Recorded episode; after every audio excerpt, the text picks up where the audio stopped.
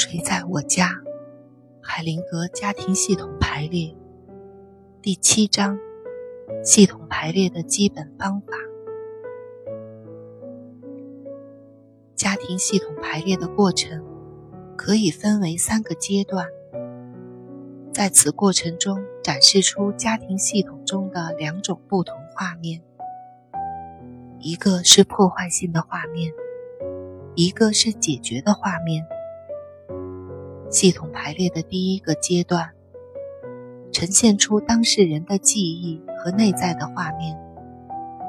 那个画面展示出运作在家庭中的隐藏动力，是非常主观的个人描绘。用直观的表示方法，把家庭系统对当事人思想、感受和行为的持续影响呈现出来。根据第一个阶段中的画面，我们可以对运作在系统里的系统动力做一些设想。代表们的反应提供了一些信息，作为对当事人叙述的补充。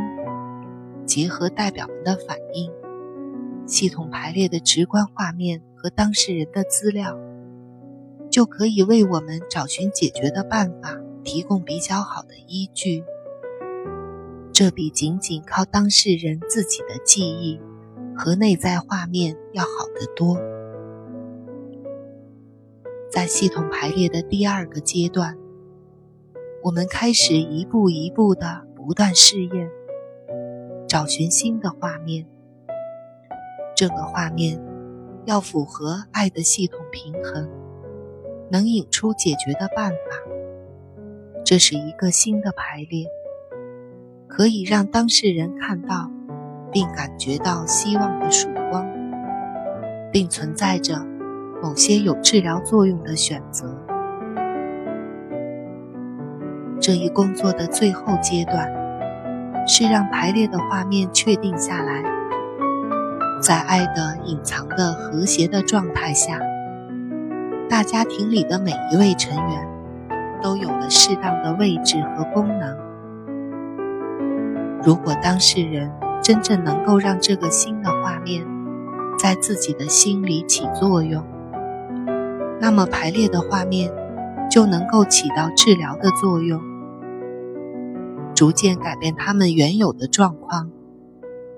有些时候，解决问题的排列画面对家庭里的其他成员和治疗团体中的其他人都会有影响。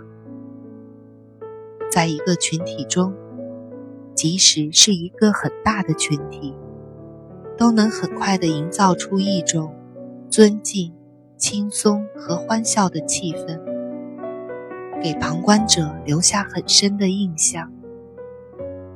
反过来，治疗团体的气氛也会影响代表们，让他们更多地投入到别人的际遇中，从而保证。每一次系统排列治疗的解决办法都是度身定做的，因此，解决问题的排列画面有非常强大的力量，可以在以后数年间持续的引起变化。